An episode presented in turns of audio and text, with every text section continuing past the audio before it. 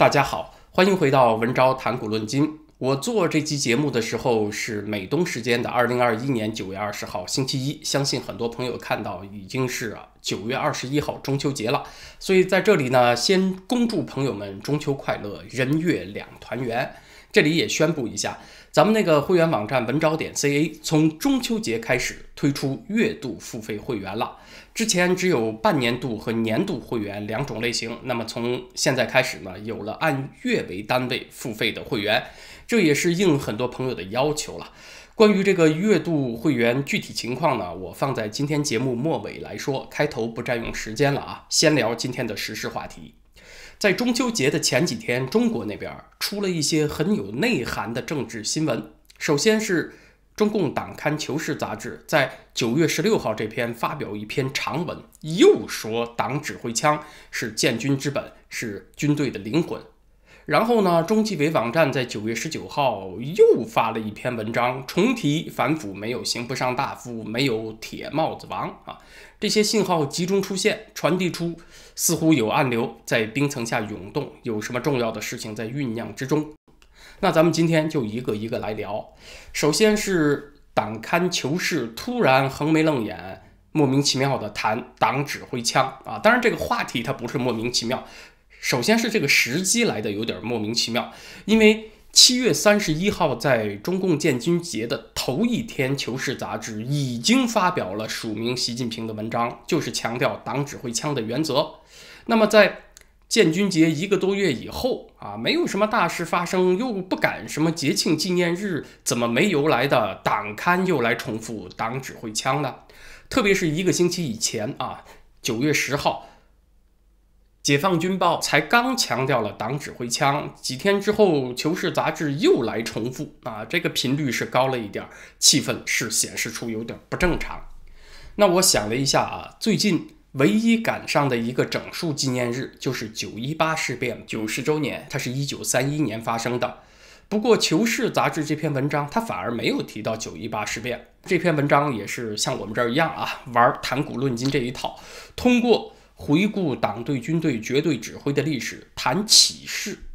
啊，谈启示是什么意思啊？换句话说，就是没话找话啊。确实没有出什么新的事件、新的政策。或者新闻要求全党全军加强领会，谈历史是壳，关键呢是要传递一些暗示，在于启示这两个字。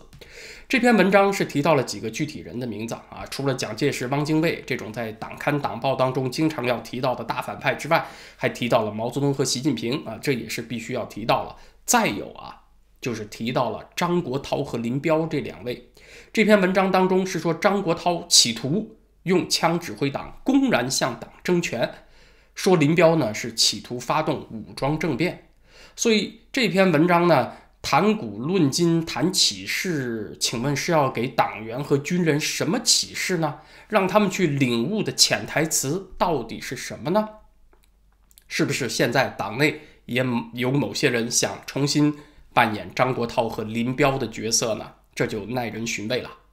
另外一篇内涵文章呢，就是中纪委在九月十九号发的《党员干部不能做桃花源中人》，它是借两个案子，一个是原安徽省高院院长张坚的贪腐案，另外一个是中国华电集团原总经理云公民的案子，说反腐没有刑不上大夫，没有铁帽子王这回事儿。啊！但是你仔细琢磨一下啊，这两位，一个是安徽省高院院长，一个是中国华电集团的原总经理，他那个级别最高也就够得着副省部级，离铁帽子王呢也差得有点远了。所以呢，中纪委这篇文章和《求是》杂志那篇文章一样，他是没话找话，他真正想说的是铁帽子王，但是找不着啊级别够用的素材，就拿这两位作为反面教材，借他们来说事儿。那咱们这里也解释一下，什么叫做铁帽子王啊？它指的就是清朝世袭罔替的王爵，一共有十个亲王加两个郡王啊，十二家是铁帽子王。所谓世袭罔替的意思呢，就是他子辈在继承父辈爵位的时候，不用降级继承。绝大多数的爵位在子辈继承的时候都要降一级，比如亲王爵传到下一辈儿，你儿子继承的时候就是郡王。再往下就是贝勒、贝子、郑国公、辅国公啊，一辈儿一辈儿的往下降级。帝将继承呢，是清朝吸取了明朝的教训啊，不要出现到了后期皇族多如狗、亲王遍地走这种局面啊，给国家财政背上很大的负担。但是世袭罔替呢，就是一种特殊的优待，你爹是亲王。那么儿子继承的时候仍然是亲王爵，不管传多少辈儿，只要大清朝还在，你们一家其后继承下来的都是亲王。那这是特殊的优待，但是必须这一家人为打江山、保江山立下过不世之功，同时还得血统纯正，是皇室宗亲，别人还不行。所以中共文章当中所说的反腐没有铁帽子王。什么意思呢？就是说，在这些红色家族当中，不管你们血统多么纯正，也不管你们曾经有多么大的权力，总之，在反腐运动当中，没有习近平动不到的人啊，就是这个意思。二零一五年，《人民日报》首先提到了反腐没有铁帽子王，然后中纪委网站的文章又专门提到了大清裸官庆亲王，指的是同一个意思。庆亲王爱新觉罗奕匡是清朝最后加封的一个世袭罔替的亲王，同时也是晚清著名的巨贪。因为沾了一个庆字，又是大贪官，又是皇室宗亲，所以这几重因素合在一起，当时普遍认为啊没得跑，这就是暗示曾庆红。所以从那个时候起呢，谈铁帽子王，在中国的语境之下，指的就是曾庆红家族和江泽民家族。目前只有他们两家够格。那中纪委这个时候又横眉冷眼的重提铁帽子王是什么意思呢？再加上之前军报到党刊高频率的谈党指挥枪，拿林彪策划政变来说事儿啊，大家琢磨琢磨，合在一起，这个内涵就不一般了。那可能中共的高层最近是发生了一些事情。那这里我们要提到啊，分析中国的实时政治，它是充满了各种隐喻和暗语啊。估计有朋友心里该犯嘀咕了啊，你说这个暗示那个暗示，不就是你自己一厢情愿的解读，有根据吗？哎，确实这是一个问题。在冷战时代啊，很多西方媒体把分析苏联高层政治的人物称之为克林姆林宫占星师啊，那意思就是。那个时候解读苏联高层的政治就跟占星术差不多啊，都是玄玄乎乎的，你只能够当做算卦来听。而今天解读中南海内幕的呢，有人送上一个外号，说这些人呢叫中南海听床师，啊，意思就是好像他是趴在某位政治局常委他们家床底下听来的消息。这个听床师，你听起来比占星师啊又低了一个档次。占星术嘛，好歹它还有个理论依据，对不对啊？拿个星图出来给你白活白活，说这个处女座、双鱼座又怎么怎么样了，木星、土星又怎么怎么样了啊？唬得你一愣一愣的，还有点理论依据。而这个听床师呢，连这都没有啊！你问他消息哪来的，他给你讳莫如深，好像我有什么了不得的内部关系透露给我的，要不然呢就是张口随便。所以中南海听床师呢，这个讽刺是对的。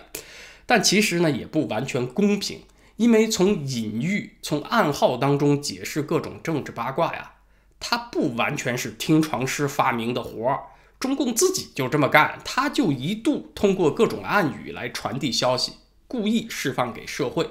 比如前几年，中共政协的发言人就借用网络流行语“你懂的”啊，大家都很任性，来暗示当前的反腐形势。再到官方媒体玩谈古论今，今天说铁帽子王，明天说庆亲王，来暗示这个斗争指向的目标啊。所以，暗语文化它本身就是中国政治特有的一个东西啊，你还不能完全说就是听床师主观臆测的发挥。咱们之前啊节目当中已经有两次提到了，咱们解读中国的政治新闻，一定得把它放到特定的历史语境当中，你才能够懂它背后的真意。中国有特定的暗语文化。因为咱们现在聊政治话题呢，不仅仅是给大众提供点中南海秘闻消遣消遣，它甚至已经关系到了很多普通中国人的人生规划和财产的安全了。如果你是政治小白，从这些政治暗语当中完全嗅不出风向的话，那么你确实被割韭菜的风险。比有这种能力的人要高出很多倍啊！虽然你不用成为中南海听床师，但是掌握一些这方面的技能，你在中国肯定是一种优势的生存技巧。咱们这个频道开了好几年啊，党刊最近也在频繁玩谈古论今的把戏，是不是受到咱们这个 节目的影响启发呢？啊，这个确实不知道。但是呢，我们本着谈古论今的原则，今天也讲个故事，帮助大家理解什么是特定的政治暗语文化啊。这个故事特别有意思，很有代表性。公元一八六零年咸丰十年，英法联军在天津北塘登陆，一路上势如破竹。清军当时的主将是僧格林沁，他从大沽败退到通州以后啊，就给咸丰皇帝上了一份密折，就是秘密报告。那接下来就是非常典型的中国政治暗语操作的表演了啊，真的是令人叫绝啊！僧格林沁是建议皇帝巡幸木兰，木兰指的是木兰围场，也就是热河行宫，在北京的东北。这个地方呢，原本是蒙古王宫献给康熙皇帝的。那此后，清朝皇帝就经常夏天到这里来避暑，在夏秋之际的时候呢，在这里行围打猎，顺便会见蒙古王公，显示满蒙的和睦亲善，呃，比较类似于今天的统战工作。所以呢，这个活动它有一个很浪漫的名字，叫做木兰秋显。曾格林沁的意思呢，当然不是说。咸丰皇帝去打打猎散散心，而是说我这儿要挡不住洋人了啊！皇上您就赶紧跑吧。要是洋人进了北京城，您被挟持或者当了俘虏，那就糗大了。其实白话就是这么个意思。但是曾格林沁呢是统兵的大将，他绝不能公开的怂恿皇帝逃跑啊，那他就会被唾沫星子淹死了，被骂死了。但是呢，他也不能公开吹牛，说大家放心啊，我就把洋兵给灭了。他要这么吹牛，就犯了欺君之罪。事实上，他也知道很可能打不赢，牛吹大发了，最后失败，责任全是他的。所以呢，他思来想去，就上了这么一份秘密报告，只给皇帝一个人，不经过军机处，也就是不经过皇帝的秘书班子。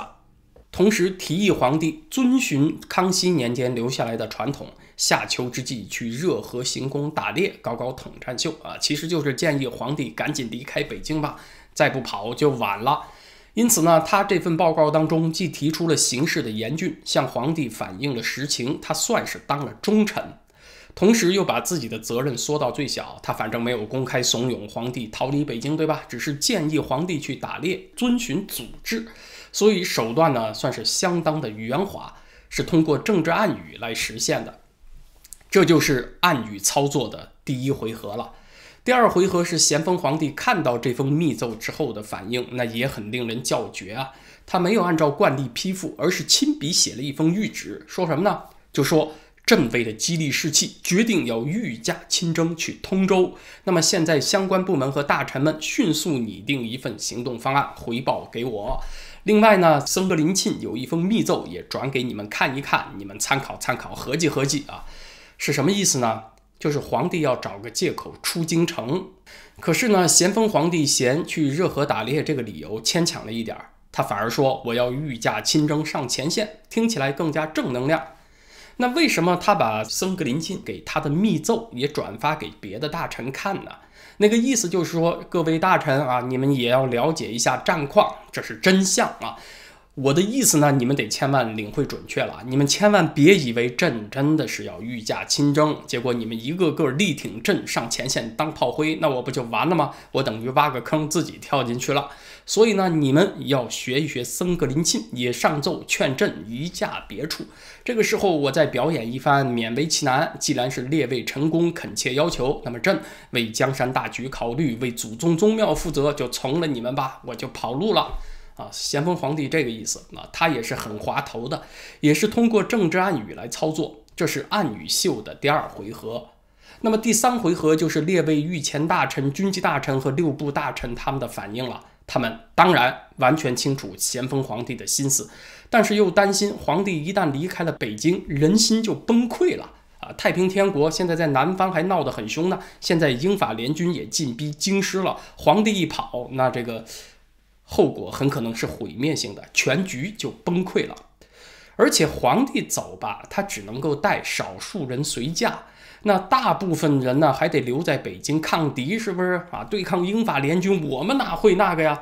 所以这些大臣反复会商以后，由体仁阁大学士贾珍就回复了一份报告，建议皇帝要坚守北京，既不可去乐河，也不要去通州。咸丰皇帝看完这份报告，这个气呀！你们这啥意思啊？你们这是要把朕推上前明崇祯皇帝的绝路吗？但是这些大臣们说的又全都是宫中体国之言，一套一套的，政治相当正确，还没办法责难他们。咸丰皇帝生过一顿气之后，把这份报告拿起来又仔细一看，哎，还有戏，有操作的余地。因为啊，这个联署的大臣里面没有亲王。于是呢，皇帝就下了一份明诏，就明白的要求四位亲王领衔，重新给我拟定一个方案啊！这些大臣拟定的不算，你们给我拟，这就等于明确要求下级交一份请皇帝跑路的报告啊！反正这话我不说，我不背这个锅，免得被后人嘲笑啊！要下级来提。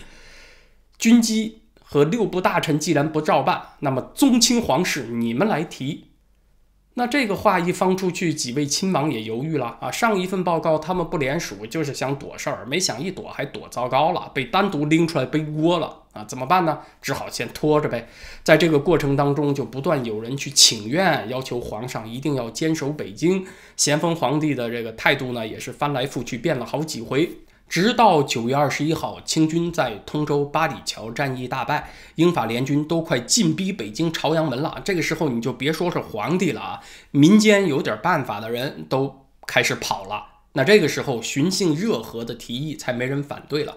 所以，咸丰皇帝出逃的时候也是相当仓皇的。那为什么咱们今天要特别讲这个故事呢？因为在这个危机当中，由于有英法联军这个外部力量的强制介入，他不遵循中国官场那套逻辑办事儿啊，他介入就打破了中国官场这套闭循环的信息系统，让事情的进展呢每一步是什么样的特别清晰可见。他就把中国官场这套政治暗语的文化硬蹭的特别清晰啊，他为什么会这么玩儿，要达到什么目的，你就看得特别清楚。但是如果我们一直守，把英法联军的推进这边给盖住，你另一边呢，就只能够从什么木兰秋显是啥意思、啥背景，皇帝反复驳回下属的报告有何异常，你就只能从这些角度来解读政治暗语，来判断时局了。那这也就是我们现在分析中国政治新闻所做的。如果当时啊，这个一八六零年你在北京城内完全没有外部的消息，也只能这么分析。那时事新闻和相关的故事，咱们先聊到这儿。最后说一下，咱们在中秋节开通的会员网站月度会员，这是应一些朋友长期要求开通的。价格呢是每个月加币九块九，大约是七块八美元啊。比起半年度和年度会员，按每个月平均下来呢，却是月度会员要贵一些。所以我还是推荐朋友们订阅半年度或者年度会员，更加实惠。之所以之前没有推出这个月度会员呢，是因为我担心如果会员的数量增加太多太快，我们的客服应付不了。对别的博主来讲，付费会员的增加是喜悦，它不构成困扰。对咱们这儿来讲呢，就要敏感和复杂一些。咱们现在做客服的人呢，是我本人认识的，是完全熟悉和信任的人，能接触到后台资料的，得是这样的人。要再多增加一个，难度其实挺大的。所以对我来说呢，稳健和安全比多挣钱更加重要。这次开放月度会员的选项是应很多朋友的要求。但是呢，我这儿也要用几个月来观察我们的客服同事能不能够顾及得过来，不降低客户体验。呃，如果说顾不过来的话呢，可能几个月之后我们还会有些调整。所以今天呢，先留个活口，请大家谅解。总之，咱们这儿呢就麻烦多一些，还是推荐大家订阅半年度和年度的会员。那么，对于翻墙不太稳定、有困难的朋友呢，推荐通过。网门订阅成为会员啊？怎么样使用网门？我会在这集视频的描述栏当中解释。那么今天呢，就聊到这儿啊！还是祝朋友们中秋愉快。在文昭谈古论今这个 YouTube 频道呢，咱们就是星期三再见。